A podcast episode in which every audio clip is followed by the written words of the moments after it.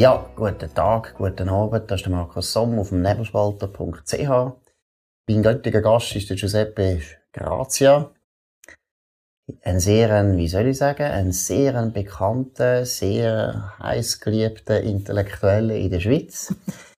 Der Giuseppe Grazia, wie der Name teilweise andeutet, äh, hat äh, Eltern, einerseits der Vater aus Sizilien, Mutter aus Spanien, also Katalonien eigentlich, das habe ich jetzt noch erfahren. Er ist aufgewachsen in St. Gallen. Er hat Theologie studiert und ist dann in die Kommunikation gegangen und hat eigentlich vor allem kommuniziert für Bischöfe. Bistum Basel zuerst, nachher im Bistum Chur bis 2021 seither ist Giuseppe Grazia Publizist, Kommunikationsberater und so weiter. Danke vielmals, dass du da bist, freut mich sehr. Und der Anlass, das müssen wir jetzt ganz klar betonen, ist das neue Buch von Giuseppe. Die Utopia-Methode. Über das Buch wollen wir heute schwerpunktmäßig reden. Es ist ein sehr interessantes Buch, wobei muss auch vorausschicken, ich habe da nicht alles gelesen, sondern ich weiss, gewisse Themen sind mir auch vertraut, über das reden wir. Giuseppe, ganz wichtig ist an diesem Buch, denkt mich, also erstens, du hast eine ganz klare Haltung, die natürlich viele Leute vielleicht dann provoziert. Aber du sagst eigentlich sehr viele Themen, die uns heute beschäftigen, sei es Rassismus, sei es Sexismus, sei es die ganzen Genderfragen, sei es auch der Klimaschutz, läuft immer darauf raus, dass wir uns im Westen eigentlich schlecht machen. Siehst du das so? Ja, das Und warum? Eindeutig so. Ähm das sind ja echte Probleme. Jede Gesellschaft kennt Rassismus, Sexismus, Homophobie, äh, Klimaproblem oder Umweltproblem. Mhm. Das kennt jede Gesellschaft. Mhm. Das ist keine Frage. Äh, die Frage ist mehr, die Methode versucht, den Westen zu delegitimieren. Also der Ruf nach einem Systemwechsel ist das eigentliche Ziel von all diesen Bewegungen. Ich unterscheide sehr zwischen den aktivistischen Bewegungen und zwischen den einzelnen Leuten, die sich Sorgen machen um Rassismus oder Umweltschutz. Das ist für mich überhaupt nicht das äh, Problem. Ich bin selber auch einer, der will bessere Umweltschutz. Mhm. Ich bin auch einer, wo, wo kein Sexismus will und keine Homophobie. Aber, das ist jetzt eben das große Aber, wenn man natürlich das als Methode benutzt, um zu sagen, der Westen ist besonders böse, der Westen ist besonders krank, der Westen braucht einen Systemwechsel, ein Great Reset und so weiter, dann äh, bin ich misstrauisch. Um was geht's da wirklich? Und was dahinter steckt, in aller Regel bei all diesen modernen Bewegungen, auch Black Lives Matter und so, äh, Fridays for Future, all die Bewegungen, die wir kennen. Da geht es um das, dass man sagt, unsere Gesellschaft, wie sie jetzt ist, muss weg. Das Christentum muss weg. Mhm. Der Liberalismus muss weg. Der Kapitalismus muss weg. Mhm. Und dann ist alles gut. Aber gut, weißt, aber vielleicht kann man ja sagen, ja, Bilanz ist ja eine Katastrophe. Also ich meine, ich bin jetzt nicht dieser Meinung, aber ich tue jetzt mal das vertreten, mhm. oder? Ich meine, die Leute, die zum Beispiel sagen, Rassismus ist ein Problem im Westen, die sagen, mit einem gewissen Recht, Sklaverei ist ein grosses Thema gewesen, im Aufstieg vom Westen kann man lange diskutieren, was ist der Beitrag an den Aufstieg vom Westen, aber sicher ist es recht gleichzeitig passiert mit dem Aufstieg zum Beispiel vom Kapitalismus. Die sind eben einfach der Meinung, mhm. dass der Westen wirklich zu tiefst halt kontaminiert ist durch Rassismus, Sexismus, Kapitalismus und Umweltvernichtung mhm. und dass deswegen mhm. der ganze Westen muss weg. Da kann man sagen, ja, ist vielleicht noch vernünftig, vielleicht brauchen wir wirklich Tabula Rasa. Mhm. Nein, äh, Denkfigur ist eigentlich noch viel einfacher eigentlich. Denkfigur ist Rassismus, Sexismus, Ausbeutung, Sklaverei. Die Wurzel von all dem ist die westliche Kultur, ist der weiße, äh, toxische Mann. Mhm. Das ist ganz eine einfache Denkfigur. In unserem Alter. Genau. Auf diese dumme Idee kannst du nur kommen, wenn der Rest von der Welt ausblendest. Mhm. Wenn die chinesische Geschichte ausblendest, die islamische Geschichte ausblendest, die afrikanische Geschichte ausblendest. Mhm. Wenn du die Weltkarte jetzt aufmachst und nicht blind bist für den Rest der Welt, dann ist der Westen, die christliche abendländische Kultur, der einzige Raum auf der Welt, wo es Menschenrecht gibt, mhm. wo die Umweltstandards am besten sind auf der ganzen Welt, äh, die Chancen für Frauen am besten von der ganzen Welt, die Chancen für die Umwelt am besten von der ganzen Welt, mhm. die Chancen für nicht rassistisch aufzuwachsen mhm. am besten auf der ganzen Welt. Mhm. Da musst du alles ausblenden um die dumme Theorie aufzustellen, dass wir, also der Westen, die Wurzel sind von all diesen Sachen. Und wenn das ausblendest, ob systematisch, ob aus Gedankenlosigkeit oder, oder einfach bewusst aus Ideologie, dann willst du nicht unsere Gesellschaft verbessern, dann willst du den Menschen nicht helfen, sondern dann willst du sozusagen eine Ideologie über die Wirklichkeit stülpen. Und gegen das wehrt sich mein Buch eigentlich. Das ist eigentlich Gut, ich meine, ein Linker sagt jetzt, nein, Du hast vorher gesagt, dass Menschenrechte eine Rolle spielen im Westen, dass äh, Sexismus zurückgegangen ist, dass Rassismus vielleicht überwunden worden ist. Das ist nicht äh, das Verdienst vom Westen. sondern das Verdienst von der Linken im Westen. Also von dem her kannst du sagen, ja, Ja. die, die eben immer den Westen kritisiert haben, Ja. die haben dazu geführt, dass sich der Westen verändert hat. Sonst wäre der Westen nicht gut. Also in einem Punkt hat, äh, hat, hat, hat das Argument ist, ist, ist schlüssig. Ohne Selbstkritik, ohne Idealismus, ohne ständige Verbesserungen äh, gibt es den Westen, den wir heute haben, nicht. Das ist richtig. Nur, die Frage ist natürlich, woher kommt äh, die Selbstkritik? Ich glaube, es ist eines der entscheidenden Elemente von unserer Gesellschaft, dass wir uns immer verbessern wollen. Wir wollen immer das Bessere werden, als das, wo wir jetzt sind. Aber das bedingt Freiheit, das bedingt Kreativität, das bedingt wenig Staat, viel Freiheit für die Bürger. Das bedingt eben das, was der Westen eigentlich ausmacht. Und die Linken von früher sind schon nicht auch die Linken von heute. Die Linken von heute sind ja im Prinzip Kollektivisten. Die wollen im Prinzip, dass der Staat mehr zu sagen hat. Und ich frage mich schon, wie kommt man auf die dumme Idee, dass man da will, wenn man rundum, also außerhalb vom Westen, Gesellschaften haben, wo der Staat viel mehr zu sagen hat als bei uns und die, dort kostet den Leuten überall schlechter. Es geht in jeder Abteilung, ist alles total schlecht im Vergleich zu uns. Also wie kommst du nur auf die Idee? Also ich glaube, die meisten von den Leuten, die ich jetzt begegnet bin, äh, die von der linken Seite kommen, ich bin ja selber auch früher dort sind, äh, ich sage auf Englisch, good people with bad ideas. Das sind echt gute Leute, die meinen es gut, aber die Ideen sind einfach relativ schlecht. Mhm. Und ein Blick in die Geschichte und ein Blick in die eigenen Leistungen von unserer Kultur würde helfen. Ich würde ja nicht schön reden, der Westen. Ich würde ihn einfach auch nicht schlecht reden. Das ist eigentlich das Ziel. Oder? Mhm. Mhm. Gut, vielleicht jetzt um die Position noch ein bisschen verändern. Könnte ja sein, dass eben im Prinzip die Erfolgsgeschichte vom Westen, ich glaube nicht, dass die Linken verantwortlich sind für die Erfolgsgeschichte vom Westen. Und die Leute, die, oder nicht alle, aber viele von den Linken haben viel, immer wieder Probleme gehabt mit gewissen Elementen von deren Erfolgsgeschichte. Und zum Beispiel das eine Element, und ich glaube, du hast es vorher angesprochen, Kollektivismus. Ja, ich glaube, es gibt so eine, es gibt natürlich eine anti-individualistische Tradition.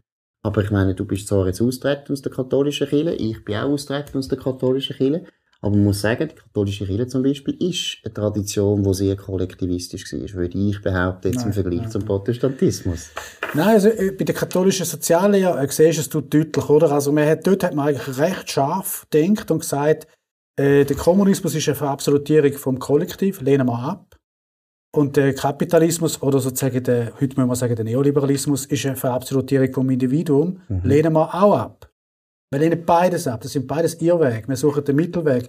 Weil der Mensch ist nicht nur das Individuum, der Mensch ist eben schon auch, gehört eben zu der Menschheit. Also der Mensch ist ein, sozusagen letztlich eine Gattung, oder? Und du musst beides austarieren. Und das Austarieren ist ein Kampf, der sozusagen nie aufhört. Das ist einfach ein Kampf. Und da ist die katholische Kirche sehr klug vorgegangen. Die hat ja massiv gegen den Kommunismus gekämpft. Massiv. Also vor allem Johannes Paul II.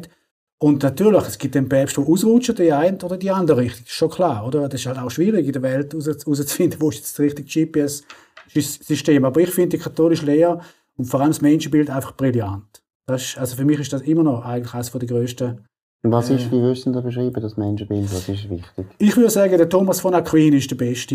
Mit einem Satz, der Mensch ist die Lust des Tieres und die Lust des Engels, beides zugleich. Und das zugleich ist das Elementare. Also, du hast immer, du bist immer ein Tier und du willst aber immer ein engelhaftes Wesen sein. Und du willst immer beides sein. Darum hast du am Schluss Michelangelo und du hast Krieg und Tod, Mord und Also du kannst gut und böse sein, oder? ja, und du hast eben ist, das falsch, ist das falsch umschrieben? Nein, nein, also die Ist ja eigentlich eine konservative Haltung, oder? Die ich aber gut finde, muss ich jetzt betonen. Ich würde sagen, Oder? Es realistisch. ist realistisch und Konservative sind meistens realistischer als die anderen. Aber eigentlich ist das eher so eine, wie soll ich sagen, Sehr realistisch. realistisch, aber auch teilweise ein bisschen, ähm, wie soll ich sagen, ernüchternde Ansicht vom Menschen, oder? Dass du nicht sagst, eben, wir haben, wir haben einerseits eben die Möglichkeit, Engel zu sein und wir haben die Möglichkeit, zum Monster zu werden. Absolut. Und Und das ist völlig normal. Das kann ja jeder in seiner Biografie überprüfen. Das kann ja, wie sich wenn man sich ehrlich in den Spiegel anschaut, weiß man, es ist, so ist es. Thomas hat recht. Und jetzt kann man in dieser Spannweite vom Menschenbild kannst du im Prinzip die, die von heute anschauen. Das ist eigentlich lustig. Dann lesest du einen Harari und da ist, der geht voll auf die Lust vom Tier. That, that's it. Das ist ein komplizierter Aff. Der Mensch ist ein komplizierter Aff. Punkt. Schluss. Oder du gehst zu der Esoterik und das ist, das nur noch der Engel, oder? Und das ist quasi entleibt. Irgendwie. Oder Gender-Ideologie ist auch eine entleibte Ideologie. Das ist eigentlich eine Art Engelwesen, das sich selber kann umdefinieren kann. Der Körper ist eigentlich nur ein Anzug. Den kann ich umoperieren, umschneiden und so. Also das ist alles, wenn du das heutige Zeug anschaust, das ist alles so relativ einseitig und klein kariert. Wenn du es vergleichst mit der jetzt sage ich, mittelalterlichen Theologie, dass ich finde, also wir haben einen rechten Rückschritt gemacht. In Bezug auf Menschenkenntnis. Mhm. Und in der Bibel heißt es ja mehrmals, er wusste, was im Menschen war. Also das ist eben schon, das ist wichtig, mhm. das Menschenbild mhm. ist echt real, oder dort. Mhm. Auch wenn du die Figuren in der Bibel anschaust, das sind ja alles reale Menschen, das sind ja Lügner, Betrügner, äh, die, die sind ja, das sind ja echte Menschen aus Fleisch und Blut. Also ich meine, das finde ich ein guter Gedanke. Das ist ja meiner Meinung nach auch eines von der, ja, wie soll ich sagen, von der Geheimnis von Religion. Dass Religion eigentlich sich beschäftigt mit dem Jenseits, unter anderem, und trotzdem eine unglaublich, oder deswegen vielleicht, wahnsinnige realistische Sicht hat auf, auf, aufs Diesseits. Das finde ich wirklich, das finde ich etwas, was ich ja. noch schwierig finde zum Nachdenken, oder? dass das überhaupt geht. Dass man, eben, man glaubt ja, jetzt ob man gläubig ist oder nicht, ich bin eigentlich nicht gläubig. Und deshalb ist ja nicht so, dass ich jetzt das Gefühl habe, ja, das Zeug, das man da über Jenseits annimmt, das ist sehr wahrscheinlich, oder? Ganz sicher ist man ja nie. Aber ich sage einfach, es ist wahnsinnig, dass jemand, der so eben eigentlich auch Lust an der Utopie hat, nachher so realistisch ist. Und ich glaube, das geht eben nur in der Religion. Und es wird im Politischen wird sofort gefährlich, oder? Das sind im Prinzip Ersatzreligionen. Mhm. Also die Utopien sind alle Ersatz. Sind eigentlich ja, und sie den Fehler machen, glaube ich. Das ist etwas vom Schlimmsten. Und das habe ich immer gut gefunden bei der, bei der, bei der Religion, sagen wir jetzt beim Christentum. Man streitet sich dann darüber, eben, wie Zwingli und Luther, ob jetzt beim Abendmahl Jesus da ist oder nicht, wenn man das Brot äh, serviert. Mhm. Das ist so ein absurder Streit. Da können wir uns, äh, oder? Ich meine, wer weiß es denn? Es kann ja gar niemand wissen. Und die können über das diskutieren. Ja, ja. Aber sie haben nie das Gefühl gehabt, sie müssen das anwenden, dann. Nachher auf eine Art, wie soll ich das sagen? Auf die Realität anwenden. Und das Lustige an der politischen Utopie ist ja schon, dass man eben dann sagt, ja, der Mensch ist gleich. Was nicht stimmt, aber das wäre schön. Und man könnte das schön finden. Ich finde nicht. Ich finde, das ist ja der Witz vom Menschen, dass wir eben nicht gleich sind. Aber es gibt ja Leute, die wollen, dass alle gleich sind. Aber dann geht man eben wirklich, wie Kommunisten zum Beispiel, mit Feuer und Schwert, geht man vor und will, dass die Leute gleich werden. Und das haben eigentlich die religiösen Leute nicht gemacht. Sie können die Realität nicht verändern sondern sie nehmen sie auf, so wie sie ist. Gut, also sie haben es dann schon versucht. Gell? Also, der, also ich sage jetzt mal, die katholische Kirche hat mehrmals gegen das eigene Christentum verstoßen, indem sie mit, mit Schwert sich wieder durchsetzen. Aber dann sind sie nicht mehr religiös, sondern eben selber politisch. Mhm. Also sie, mhm. sie mhm. machen dann quasi ein Machtspiel wie, mhm. die Mächtigen. Mhm. Aber da heißt ja nicht, das Christentum ist ja nicht eigentlich, Jesus hat das sicher nicht so wollen. Oder? Da kann mhm. man, das ist vielleicht auch ein Unterschied zu Mohammed, der dann das explizit da hat wollen. Jesus sicher nicht. Auf jeden Fall, aber interessant an der Religion finde ich, faszinierend finde ich, dass du hast eine transzendente Größe, mhm. also etwas, wo quasi überhalb von der Zeit, außerhalb von der Zeit mhm. steht, und von dort her kommt deine Würde. Mhm. Von dort her kommt sie. Sie ist also darum unantastbar. Also du, nicht, du musst auch nicht äh, das erleisten, du musst das irgendwie verdienen, sondern du hast es einfach. Das ist Gnade. Du kommst dir über die Würde. Du, jeder Mensch hat die gleiche Würde. Mhm. Und zwar schon im Mutterbuch. Schon im Mutterbuch. Gut. Und jetzt ist, wie du dich denn zu dieser Würde verhaltest, da ist relativ sekundär. Das ist eine quasi unverhandelbare Satzung. Und jetzt kannst du natürlich relativ klasse äh, umgehen mit, äh, mit, mit der Welt. Wenn du da wirklich glaubst, kann er dir ja dann jemand wegnehmen. Und nach dem Tod gibt es dann doch eine Gerechtigkeit. Wenn jetzt du, Bist du gläubig? Ich würde sagen, ich glaube an Gott und mhm. ich bin unterwegs zu einem echten, wirklichen Glauben, der mich sozusagen wirklich entspannt macht. Aber zum Beispiel du verstehst. Glaubst du, du verstehst? Ja, es muss, es muss sie geben. Mhm. Rein logisch. Und wenn du die Bibel lesest, bist du auch überzeugt, dass da, so wie es in den Evangelien dargestellt wird, das ist mehr oder weniger Fakt. Ja, da habe ich noch viele Fragezeichen. Unglaublich viel. Richtig, weil das finde ich ein absoluter Lackmustest. Ich glaube, eigentlich kannst du nicht Christ sein, ohne dass du das glaubst. Also ich glaube überhaupt, du kannst nicht Christ sein, wenn du alles fixierst auf ein Buch, oder? Das ist keine Buchreligion, das ist eine Gewissensreligion. Und ich bin zum Glück ja Katholik, das heißt, also das Lehramt von der Kirche ist ein Teil, wo wichtig ist, die ganze Tradition, oder? Mhm. Also Sola Scriptura ist für mich gar kein Konzept. Niemals würde ich mein Leben von einem Buch abhängig machen, auch mhm. nicht von der Bibel. Aber das entscheidende Element ist für mich äh, einfach auch die Vernunft. Ich meine, die katholische Lehre hat einen unglaublichen Fundus von Philosophie, also vor allem griechische, antike Philosophie integriert. Und das muss mich intellektuell befriedigen. Und wenn ich glaube, dass der Mensch eine wahnsinnige Sehnsucht hat nach zwei Sachen, nach Gerechtigkeit und nach Liebe. Mhm. Aufgehoben sie und dass es am Schluss gerecht ist. Und dass ich glaube, dass die Sehnsucht irgendwo eine Entsprechung hat. So wie Durst, ein physischer Durst, den du hast, hat eine Entsprechung zu Wasser. Es muss Wasser geben, weil sonst wäre der Durst ein sinnloser Durst. Also der Körper macht ja nichts vor. Irgendwo muss es Wasser Also weil wir ein Bedürfnis nach Religion haben, würdest du Sehnsucht. sagen? Sehnsucht nach Liebe. Also wir haben Sehnsucht nach Gott. Nach ewiger Liebe hast du. Jeder Poet hat Sehnsucht nach ewiger Liebe und nach Gerechtigkeit. Und wir wissen doch alle, wenn wir vernünftig sind, da kannst du nicht befriedigen im Leben. Das ist unbefriedigbar. Das heißt, es gibt eine Auferstehung oder es gibt keine Gerechtigkeit. Es gibt eine Auferstehung oder es gibt keine ewige Liebe. Das ist ganz einfach eigentlich. Und jetzt musst du dich im Herzen entscheiden, was kann ich glauben? Manchmal glaube ich auch, das ist einfach alles nur ein Kabis, oder? Und es, es endet in den Würmern. Ja. Am Schluss sind alle einfach tot und verrottet. Und die, die im Krieg sterben oder umgebracht werden, die völlig große Ungerechtigkeit, die sind für immer tot und vergessen. Oder nein, es geht doch irgendwie weiter und es gibt doch irgendwie äh, am Schluss eine Ordnung, die das Ganze wieder ins Lot drückt. Aber du hast eigentlich in dieser Radikalität musst du Religion anschauen. Nicht in diesen Detailfragen, wer will das Buch und so. Das ist für mich völlig sekundär. Ist faszinierend, intellektuell, aber fürs Herz am Schluss egal. Sagen wir mal, wir haben angefangen mit dem, eben mit dem Selbsthass vom Westen auf eine Art. Oder? Man kann, so wie es du beschreibst, ich teile den Eindruck. Also es gibt eine starke äh, Tradition vom Selbsthass im Westen, aber ich glaube, die ist noch nie so stark wie jetzt. Ähm, wie ist das eigentlich möglich? Warum ist das ausgerechnet aus dem Christentum entstanden? Weil ich glaube, wenn ich jetzt an Chinesen denke, oder die Inder, oder äh, Muslim, ich weiss nicht, ob dort der Selbsthass so stark verbreitet ist, oder ob der so stark aus ihrer Religion rauskommt. Es muss doch auch etwas mit dem Christentum zu tun haben, dass du eigentlich im Christentum Voraussetzungen geschaffen hast, dass das Christentum sich selber abschafft. So kommt es einem doch vor, oder? Ja, natürlich. Woran liegt das? Das ist sehr logisch, ja klar, weil äh, du hast im Christentum hast du äh, die größtmögliche Freiheit, oder? Weil du würdig bist und gleich und alle sind gleich vor Gott, kannst du auch die frei entfalten, wenn der Staat nicht immer eingreift. Und in dieser Freiheit gibt es natürlich Negation. Also du kannst natürlich sagen, das ist ein hoher Scheissdreck, ich will das nicht, ich will auch die Kultur nicht. Und in dieser grossen Freiheit kannst du tatsächlich sogar gewalttätig vorgehen. Ich glaube auch, dass die grössten Revolutionsschübe kommen nicht unbedingt aus der Unterdrückung, sondern aus der Freiheit. Um zu sagen, ich lehne das, was meine Eltern gemacht haben, radikal ab.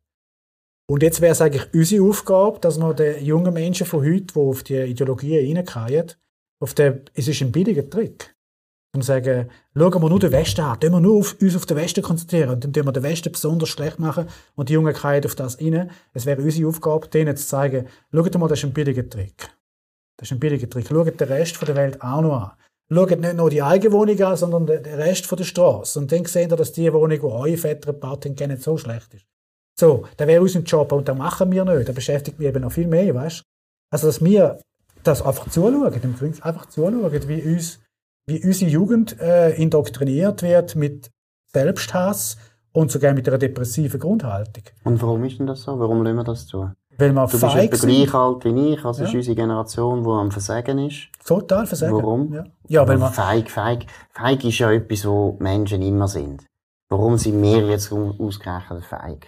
Ist Ja. das einfach der Wohlstand, dass wir uns es leisten können, weißt, eine Art von Toleranz zu haben, die fast äh, nihilistisch ist. Das einfach heisst, ich bin nicht nur tolerant, weil tolerant finde ich eben, finde ich einen guten Wert, aber tolerant heisst ja wirklich, dass du den, wo du eigentlich ablehnst, insofern ernst nimmst, dass du sagst, ich tu mich mit dem auseinandersetzen, was du bist, und ich finde es schlecht. Und ich sage das auch, oder? Und unsere Toleranz ist heute so eine Gulasch-Toleranz, oder? Ist mir doch gleich, was du meinst. Ist, ja, ist mir doch gleich. Ist mir doch gleich, was dir, was du meinst, ist alles gut, Ja, ja. oder? Man tut sich auch nicht auseinandersetzen. Es ist eigentlich eine Beleidigung gegenüber der anderen Position. Ja, Aber wieso sind wir so, so lau? Oder? Es ist, es, ich glaube, das Stichwort hast du gesagt, Nihilismus, oder? Also es ist ein Wohlstandsnihilismus, oder? Äh, Sozusagen eine innere Leere, oder? Mhm. Ich hauptsächlich, ich tue meine Freunde retten und so, das ist sicher ein Element. Und dann ist mir das eigentlich egal, was die Jungen in der Schule lernen. Mhm. Das ist ein Punkt. Und das andere ist mit der Toleranz. Ich meine, die eigentliche Toleranz ist auch christlich. Du unterscheidest zwischen Sünder und Sünde. Zwischen Mensch und Meinung, in dem Fall jetzt. Gegenüber einem Mensch bist du immer tolerant. Bist du immer auch freundlich. So Sokrates sagt, in der Begegnung weich, in der Sache hart. Und bei uns ist es umgekehrt, oder? Also in der Begegnung komplett hart und in der Sache bierweich. Mhm. Oder? Das ist ja so. Das ist jetzt wirklich der Zeitgeist. Und das müsste man umdrehen, genau das Verhältnis. Tolerant gegenüber einem Menschen, aber sicher nicht gegenüber schlechten Ideen. Weil wenn, wenn die Idee ist, dass der weiße Mann per se rassistisch ist und der muss jetzt weg und das Christentum ist, ist ein Scheissdreck, der muss jetzt weg, dann mu- muss man sagen, das ist eine schlechte Idee, das ist eine schlechte Idee, das wird uns sehr viele Probleme bringen, wenn wir da durchziehen, oder? Sehr viele Probleme. Also, aber die Menschen, die das vertritt, kann man trotzdem respektvoll behandeln, verstehst du? Also die Training braucht es einfach. Die Training ist schon, in, schon vergessen worden, weil sie christlich ist, oder? Also von dem her da. Und noch ein drittes Element würde ich noch nennen. Also im Grunde genommen glaube ich, dass viele Leute auf, auf der Seite der Bürgerlichen und der Liberalen echt das Gefühl haben, es geht da ihnen vorbei. Die ganze Kulturrevolution, die jetzt stattfindet, geht da ihnen vorbei, wenn sie einfach nett sind. Und wenn sie nichts machen. Mhm. Wenn sie ihre Shareholder-Value nicht riskieren, wenn sie ihre Medien nicht unterstützen, was sie sollten unterstützen, wenn sie sich selber nicht ein bisschen rauslehnen und wer sie ihren Kindern beibringen, auch so versteckt sich zu halten. Ich kenne einige Leute mit viel Geld, die sich schön versteckt halten, weil sie Schiss sind und weil sie das Gefühl haben, sie kommen damit durch. Aber die sollten aufwachen und sagen, es hat eigentlich noch keine Revolution gegeben, die Stopp gemacht hat bei denen, die geschwiegen haben. Es ist Schluss keine Revolution, das ist eben verrückt. Ist es nicht? Nein, es geht aber so langsam, oder? Es ist so ein ganz stiller Wandel. Glaub, also ein Kulturkampf ist, ist es da, Es ist ein Kulturkampf, aber wenn man das würde, ich glaube, den meisten Leuten ist eben nicht bewusst, weil es läuft so langsam. Es läuft jetzt seit Jahrzehnten eigentlich, oder? Langsam. In der Schule langsam, langsam vorbereitet, in den Medien langsam, langsam vorbereitet. Und jetzt sind wir sehr weit, oder? Jetzt sind wir sehr weit. Und jetzt sind sie schon so in einer starken Position, das kann man auch fast nichts mehr machen. Ich glaube eben, das ist der Unterschied zu früher. Früher haben sie mal irgendwie eine französische Revolution gemacht und dann hast du irgendwo etwas gemerkt. Oder die ah. russische Revolution hast du etwas gemerkt. Aber so die, so, die Kulturrevolution, ja. die du jetzt nennst, die ich auch so würde bezeichnen, aber Revolution ist an sich ein, nicht ein guter Begriff, weil es so äh, fast zu sensationell ist für das, was eigentlich passiert ist und deshalb ist den Leuten ja nicht aufgefallen. Ich glaube, gerade den Bürgerlichen ist das nämlich nicht aufgefallen, was seit den 90er Jahren passiert ist. Oder? Das, das, das, der schleichende Wandel. Und viel hat ja damit zu tun mit, mit wachsender Ignoranz. Du hast ja auch gesagt, oder? Meine, nur ein kleines Beispiel. Mein jüngster Sohn wird jetzt konfirmiert. Dann äh, sind wir in Venedig und dann kommt da, gibt's ja den Markusdom. Und Markus ist ja noch, hat ja mit Christentum zu tun und so. Ja, und dann fällt mir auf, dass er, dass er die vier Evangelisten, das ist ihm nicht bewusst. Das ist ihm nicht bewusst, es gibt die vier Evangelisten. Das hat der nicht gelernt. Ach komm jetzt. In, ja, Im Religionsunterricht? Ja, der hat nicht gelernt. Und das finde ich, und das ist schon wahnsinnig, oder? Denn wenn du eben die Leute so dumm haltest, oder fast, fast nichts mehr mhm. ausbildest, dann, dann, dann merken, dann merkt das gar niemand. Dann schleicht sich das einfach so durch und so weiter. Mhm. Das ist, denke ich, ein riesen Problem. Hast recht, ja. Es ist, es ist wie beim Frosch mit dem Wasser, oder? Mhm. Mhm. Der Frosch langsam warm, warm und dann mhm. ist am Schluss ist, ist, er, ist er verbrennt. Oder mhm. merkt es gerne so. Das denke ich mir schon. Also der Kulturwandel vollzieht sich so wie beim Frosch das Wasser. Ja, ja also gut. Vielleicht sage ich jetzt etwas Falsches, weil ich glaube, ja, persönlich bin ich ja eigentlich eher zuversichtlich. Ich habe ja jetzt eher das Gefühl, äh, dass die, dass die Linken sind zu einem Punkt, wo sie es total übertreiben. Weil sie haben das Problem, das ich finde, das ich interessant finde, das hat Alexis de Tocqueville mal beschrieben. Er hat gesagt, das ist immer ein Problem von einer politischen Bewegung, ist eigentlich, dass sie immer am Anfang treten sie ein für durchaus legitime Interessen und dann erreichen sie viel von diesen Interessen. Sie erreichen ihre Ziele. Und dann ist es ganz schwierig, eigentlich aufzuhören. Weil du bist ja da, du bist ja dran. Mhm. Also, du kannst ja dann nicht zugeben, zum Beispiel, wenn wir jetzt, sagen wir, Gleichstellung von Mann und Frau nehmen. Da haben wir jetzt, wenn wir es vergleichen, und auch relativ gesehen vor 50 Jahren und heute, da ist enorm viel passiert. Da ist enorm viel passiert. Und natürlich gibt es noch ein paar Sachen, wo man kann sagen, ja, das ist auch noch nicht gut, da müssen wir noch ein bisschen schrübeln. Aber für das kleine Schrübeli haben wir jetzt einen Aufwand und eine Art von, von Auseinandersetzung, die eigentlich dem nicht entspricht, was wir jetzt noch können weiter verbessern können. Und das hat er gut beschrieben, dass eigentlich jede Bewegung sich aus dem Grund fast selber nachher zerstört, weil sie nachher so Details bringt oder so radikal wird, und das siehst du meiner Meinung nach heute bei der Linken sehr stark, oder? Wo sie dann langsam, wenn es um den Klimaschutz geht, äh, wir dürfen kein Fleisch mehr essen, wir dürfen mit Zucker alles, oder wenn du in die Ernährung oder? Kein Kind mehr auf die Welt Ja, wenn du in die Ernährung reingehst, das finde ich schon sehr, sehr totalitär, ja. oder? Ja. Das kannst du als Religion, alle Religionen haben das gemacht, aber Religion ist etwas anderes als Politik. Mhm. Gut, als Katholik hast du Wein trinken schon in der Messe, also da bin ich immer noch froh eigentlich. In der Ernährung ist nicht groß hineingeredet worden. Wir auch, haben wir auch. Ist wunderbar. Und möglichst viele Kinder ist auch, macht auch viel mehr Spaß als möglichst wenig Kinder. Ja. Also von dem her, ja genau. Nein, aber es stimmt, das ist eine gute Beobachtung. Und man kann also hoffen, dass es im Grunde, du bist optimistisch, das finde ich eigentlich noch schön. Oder? Ja, ich bin sehr optimistisch, mir gewöhnt.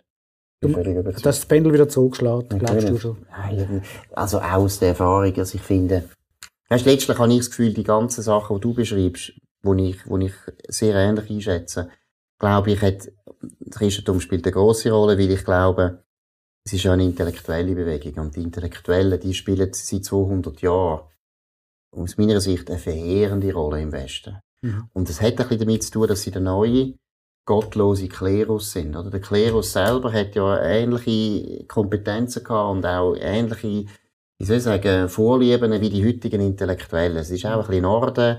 Sie haben gewisse Regeln, wie man redet, was für Wörter darfst du brauchen. Alles sehr stark ritualisiert. Innerhalb von einer Religion ist es ein bisschen weniger problematisch, als wenn du eben ohne Gott das machst. Und die Intellektuellen, finde ich, haben das teilweise so übertrieben. Und sie gehen jetzt eben, Utopia ist völlig richtig, sie gehen so weit weg von der Realität und vertreten Zeug, wo schlicht in der Realität einfach muss scheitern, weil es nicht funktioniert. Das siehst du in der Klimapolitik, das siehst du in der Genderpolitik, oder? Ich finde zum Beispiel, dass nur das Gendern, das ist einfach nicht effektiv. Wenn du schaust, die Entwicklung von jeder Sprache ist immer gewesen, mehr vereinfachen, mehr vereinfachen, schneller reden, schneller reden. Latein zu Italienisch ist eine enorme Vereinfachung.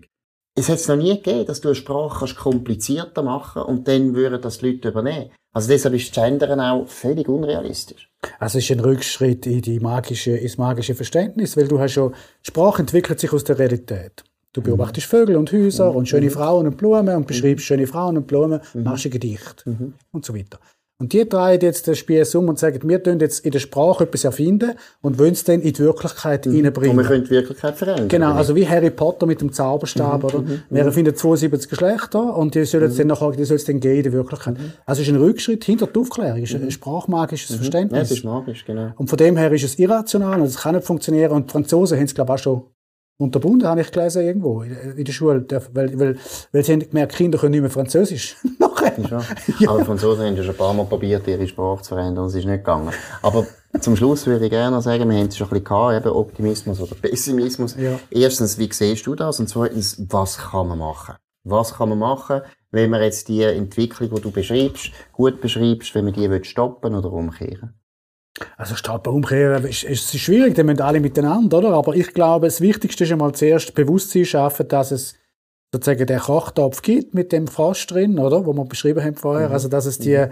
der Kulturwandel, wo soft funktioniert, dass der existiert und der geht uns sozusagen an den Kragen, wenn wir nichts machen.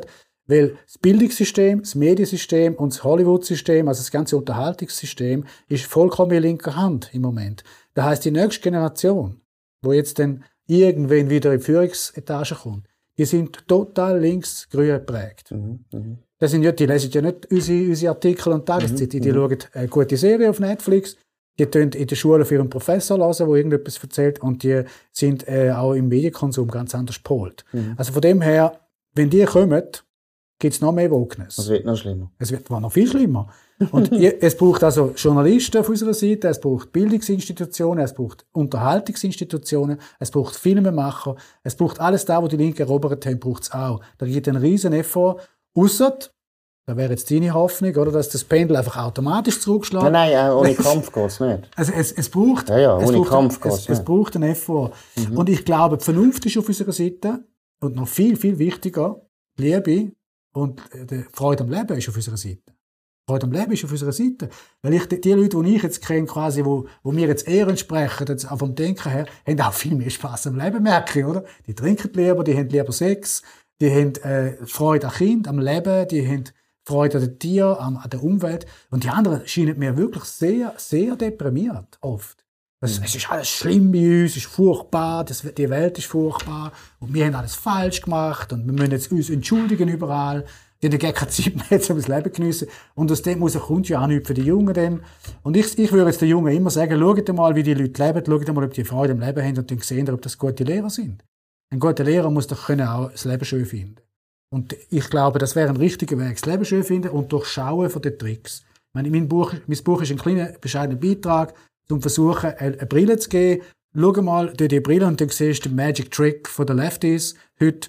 Der Magic Trick ist, wir tun alles mit Utopia vergleichen, wir machen uns total schlecht den ganzen Tag, schauen den Rest der Welt nicht an und rufen am Schluss Systemwechsel.